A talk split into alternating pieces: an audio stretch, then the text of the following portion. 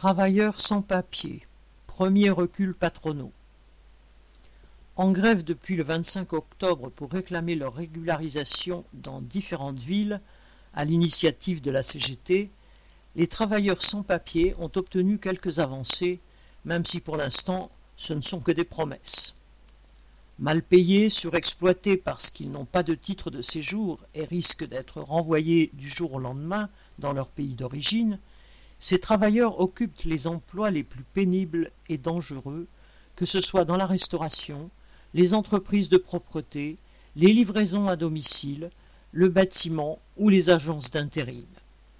Pendant le confinement du printemps 2020, les médias hypocrites avaient salué ces entre héros de l'ombre qui avaient continué leur travail dans des secteurs essentiels au fonctionnement de la société malgré le risque d'être contaminés par le Covid.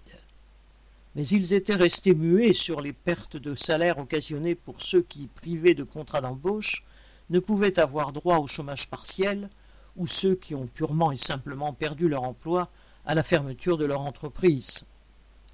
Mais d'un autre côté, les périodes de chômage technique leur ont donné l'occasion de se rassembler, de tisser des liens par-delà les corporatismes et, pour finir, de se retrouver autour de revendications et d'actions communes pour tenter de faire plier les patrons qui les exploitent.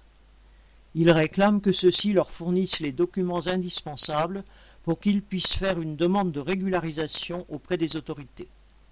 Ils vivent et travaillent en France depuis des années, ils y paient des impôts, ils cotisent auprès des caisses d'assurance maladie et de retraite, mais tant que leur employeur refuse de leur fournir la preuve qu'ils travaillent dans leur entreprise, ils ne peuvent prétendre ni à y rester, ni à avoir les mêmes droits que l'ensemble des travailleurs.